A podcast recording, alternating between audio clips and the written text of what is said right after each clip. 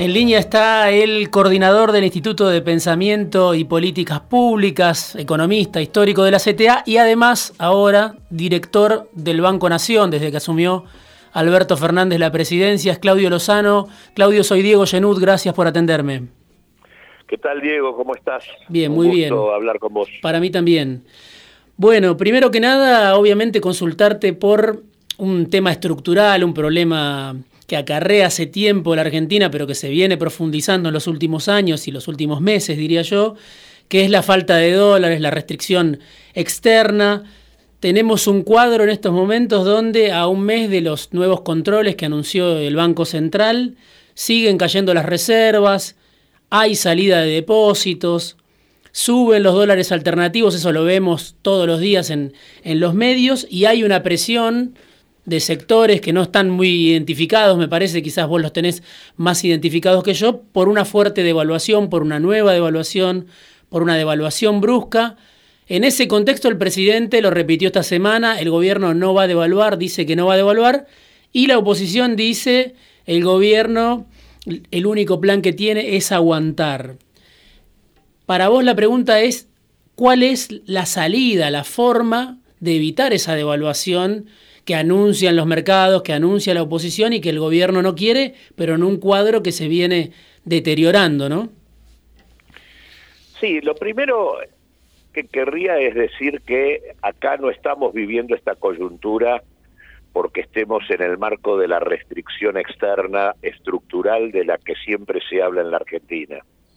Este me parece que es un primer punto. Del mismo modo que es falso el hecho de que esta situación en donde el Banco Central se ha quedado sin reservas responda a eh, la fuga eh, vinculada a los 200 dólares por persona por mes que se han ido sacando este, por parte de los ahorristas en el marco del denominado CEPO. Sí. Eh, digo esto porque Argentina en el contexto de la parálisis de la actividad económica, lo que menos tiene es un problema de divisas.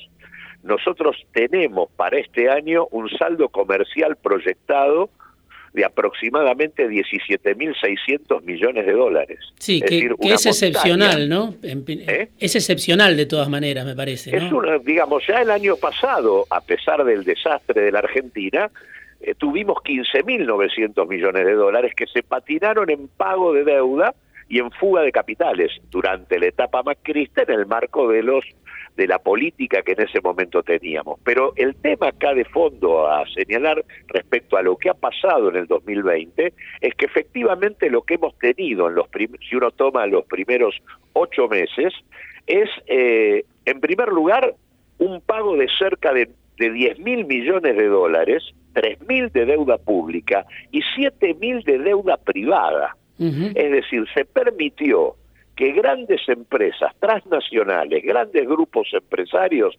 cancelaran deuda privada por un monto cercano a los 7 mil millones de dólares entre capital e intereses, utilizando parte de los dólares que deberían estar hoy en las reservas del Banco Central. Sí, ahí te, quiero hacer, te quiero hacer un punto ahí. Eso es resultado de un informe que hicieron ustedes, si no me equivoco, con Alejandro López Mieres, que también es un economista que, que trabaja con vos hace tiempo, y que daba cuenta de esto, ¿no?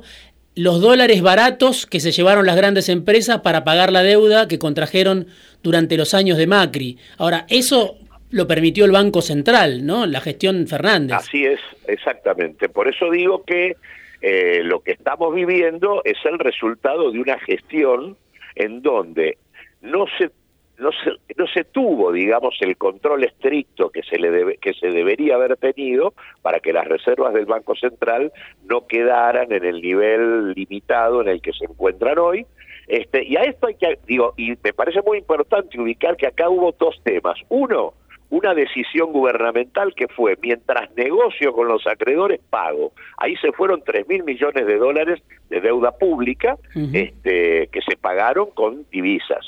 Segundo, casi 7 mil millones de dólares de endeudamiento privado, en muchos casos de deuda que son deudas de corporaciones transnacionales donde las subsidiarias locales le pagan a su casa matriz, en muchos casos de empresas que han fugado divisas, que tienen fondos propios o capacidad de reestructurar la deuda y que en ningún caso necesitaban de los dólares que disponía el Banco Central. Y el otro elemento importante ubicar es que también ha habido una retención importante de dólares por parte de los exportadores. En los primeros ocho meses, Argentina exportó por 37 mil millones de dólares, pero entraron 33 mil. Ahí hay 4 mil millones de dólares que efectivamente este, no han ingresado cuando deberían haberlo hecho y de hecho eso está por detrás de una de las medidas planteadas por el gobierno y discutida con la Cámara de Aceiteros, que es bajar retenciones para que liquiden divisas de exportaciones ya realizadas. Ahora, Claudio, eso te lo quiero preguntar ahora en breve sobre el tema de exportadores y aceiteras, que me interesa mucho también tu visión. Pero quiero volver a algo que decías, porque por ahí mucha gente desconoce, me parece, una discusión que por lo que tengo entendido se dio adentro del gobierno. Justamente lo que vos estás remarcando es, se fueron 7 mil millones de dólares para empresas endeudadas durante la gestión Macri y esas mismas empresas eran las que presionaban, según tengo entendido, para prohibir el ahorro, el dólar ahorro por completo, ¿no? Eh, lo que vos estás diciendo no era el chiquitaje la razón fundamental de la pérdida, de la, de, la, de la, caída de reservas del Banco Central, sino lo que se le destinó a estas grandes empresas, ¿no? Mientras por deuda se fueron 10.000 palos, pública y privada, y por retención de los exportadores no entraron 4.000, es decir, perdiste 14.000 millones de dólares que deberías tener, este, en realidad por vía del el chiquitaje, en el marco del CEPO se fueron dos mil millones de dólares. Me parece que no hay relación entre una cosa y la otra, ese no es el problema. Obviamente, una vez que generaste una situación de esta naturaleza, cualquier dólar que se te va te termina complicando la existencia y por eso viene el cepo sobre este, las condiciones del dólar para los ahorristas. Pero la verdad que el problema no pasa por allí y el punto central donde tiene que enfocar la presión el gobierno para encontrar una salida de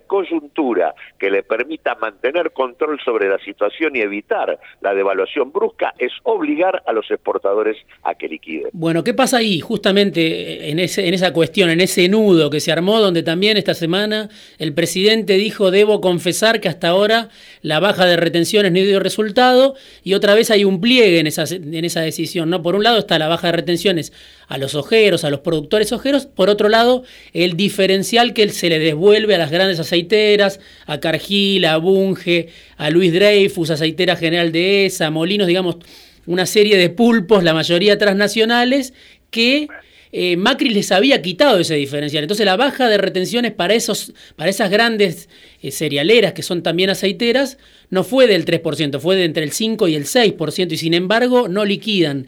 ¿Qué está fallando ahí? ¿Cuál es el problema? Más pensando en un gobierno que hace cuatro meses había anunciado la expropiación de Vicentín, ¿no? Y ahora le baja el diferencial a las aceiteras, pero no consigue el resultado de corto plazo que busca. Yo te diría que no solo esto, sino que hay una presión por parte de ese espacio económico y político que vos mencionás y que está por detrás de las presiones cambiarias que hoy se están viviendo. La presión cambiaria no es neutral este, y que están hoy orientados a presentarle al gobierno un proyecto económico que lamentablemente es un proyecto que nos plantea un horizonte sumamente complicado, que es el proyecto que plantea el Consejo Argentino agroindustrial. Sí. que concretamente lo que lo que pretende es algo así como la sojización al palo, este, consolidando, digamos, el patrón exportador en base a aceites y granos por parte de la Argentina, y pasando a degüello con buena parte de la pequeña y mediana producción agrícola y sin pensar en la necesidad de modificar la orientación del sector agropecuario y ubicar la producción alimentaria de la Argentina destinada a producir alimentos a mejor precio para el conjunto de nuestro pueblo, que es la orientación que debiera tener el sector agropecuario. Y no son no simplemente el tema de cómo garantizar divisas que son embolsadas en términos generales de manera concentrada por las principales exportadoras que vos vos este, mencionaste recién. Así que en ese sentido acá hay una presión coyuntural, pero que también es estratégica, pretendiendo que el gobierno este, devalúe bruscamente como condición de salida y que al mismo tiempo compre un proyecto económico ciertamente lamentable, este, que consolida el perfil primario y desindustrializador de la Argentina. Por lo tanto, lo que yo creo que el gobierno tiene que hacer es asumir que efectivamente concediéndoles ventajas de esta naturaleza no se resuelve el problema. Acá lo que hay que hacer es obligarlos a que liquiden. Hay resoluciones concretas que tienen que cumplir. Este, son resoluciones y normas del Banco Central que les imponen plazos de liquidación y que no han sido cumplidos hasta el momento. ¿Por qué no se hace eso, Claudio?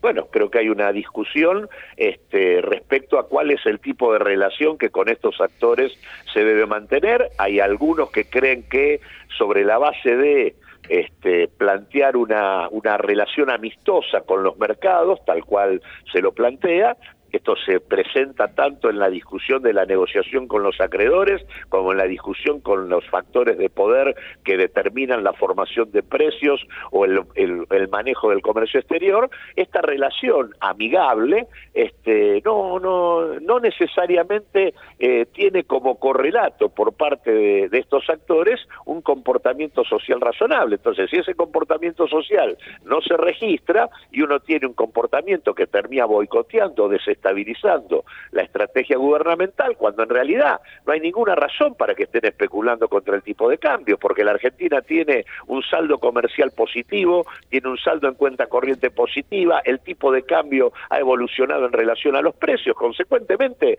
Ellos te dicen la brecha del 120% es lo que impide que, liquidemos, eso dicen ellos, obviamente. Bueno, está bien, pero esa brecha, ellos tienen que ver con esa brecha, casualmente porque son las empresas que sacaron los dólares pagando deuda, son los, los acreedores que se llevaron parte de la deuda pública, que son los que están con los que negociamos el acuerdo de refinanciación con los bonistas, están rematando los bonos. Los bonos de deuda argentina se están cayendo a pedazos en una clara estrategia de desestabilización de los mismos que acordaron anteayer la negociación de deuda y al mismo tiempo también tenés la presión de los propios aceiteros que condicionan el ingreso de divisas a la, a la discusión del proyecto que están planteando en materia económica. Así que me parece que hay que discutir de otra manera. El gobierno debe rodearse políticamente de los actores sociales y políticos que formando parte del frente de todos, tienen una, eh, un compromiso y una convicción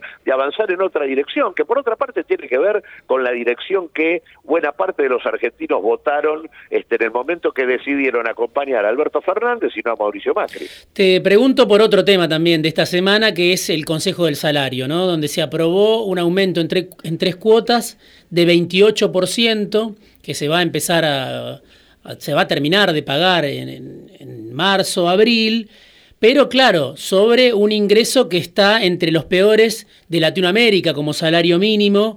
Hoy tuviste una caída muy fuerte del 58%, había un informe de una consultora privada, del 58% en dólares esa caída, o sea, el salario mínimo, que era uno de los más altos de América Latina, hoy está entre los más retrasados junto con el de Brasil y el de México.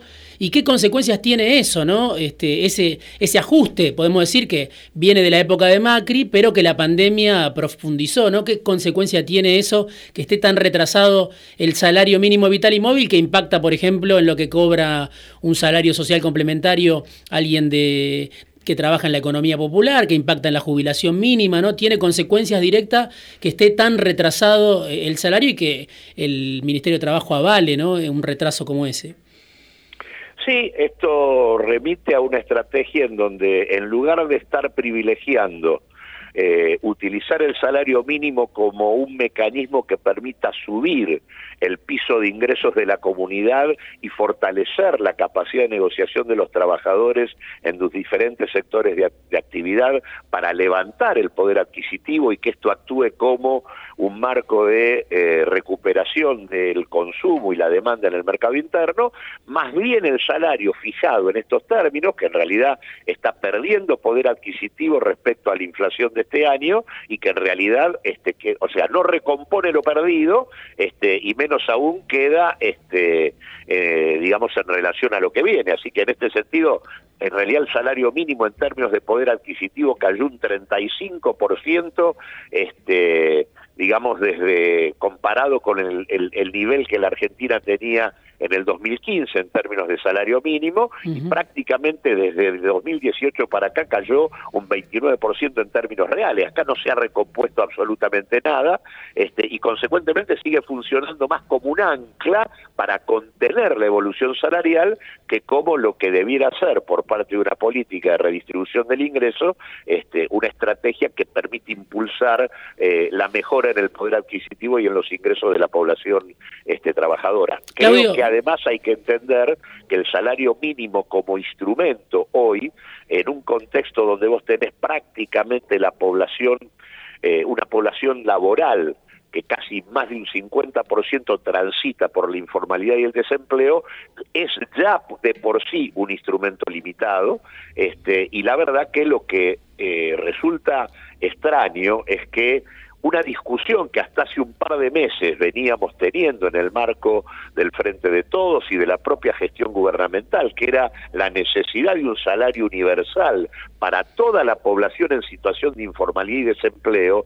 para que eso actúe como umbral de dignidad para el conjunto de la sociedad y piso para de ingresos para el conjunto de la población y además mejore la demanda en el mercado interno, esa discusión prácticamente ha desaparecido. Tenemos 47 ciento de pobreza y esa discusión desapareció en el marco de la de la existencia de las restricciones fiscales, cuando en la práctica, si tomáramos el tema de las restricciones fiscales, no habría que haber movido un ápice a la baja la reducción de las retenciones. Lo último que te pregunto, Claudio, me estoy quedando sin tiempo y sé que también tenés un compromiso, pero hoy, 17 de octubre, 75 años del Día de la Lealtad, del surgimiento del peronismo, podríamos decir. Vos que te considerás, creo yo, peronista, también te quiero preguntar, ¿cuál dirías que es el desafío hoy del peronismo? Pasó el menemismo, pasó el kirchnerismo, pasó el macrismo, hoy está el frente de todos en el gobierno, esta alianza bastante heterogénea, pero ¿cuál dirías que hoy es el, desafío del peronismo en esta coyuntura ¿no? tan, tan crítica que estamos atravesando? El 17 de octubre es el momento en donde el movimiento popular, más allá de profundas contradicciones, logró irrumpir en la escena política de la Argentina y ponerle límites al avance de la dominación en el país. Consecuentemente, el desafío es volver a las fuentes y garantizar que en el marco de esta coalición del Frente de Todos, aquellos actores sociales y políticos que tuvieron en su dinamismo este, la capacidad de cuestionar la experiencia macrista reciente, este, tengan mayor posibilidad de incidir en la gestión y en las decisiones de política pública para reorientar el rumbo del gobierno. Necesitamos este, volver a las fuentes, de eso se trata. Gracias, Claudio, director del Banco Nación, economista, bueno, con una trayectoria obviamente muy larga, trabajando primero en la CTA y ahora en el Instituto de Políticas Públicas. Claudio Lozano, gracias por este rato en Fuera de Tiempo. No, al contrario, gracias a vos, Diego. Un abrazo. Un abrazo.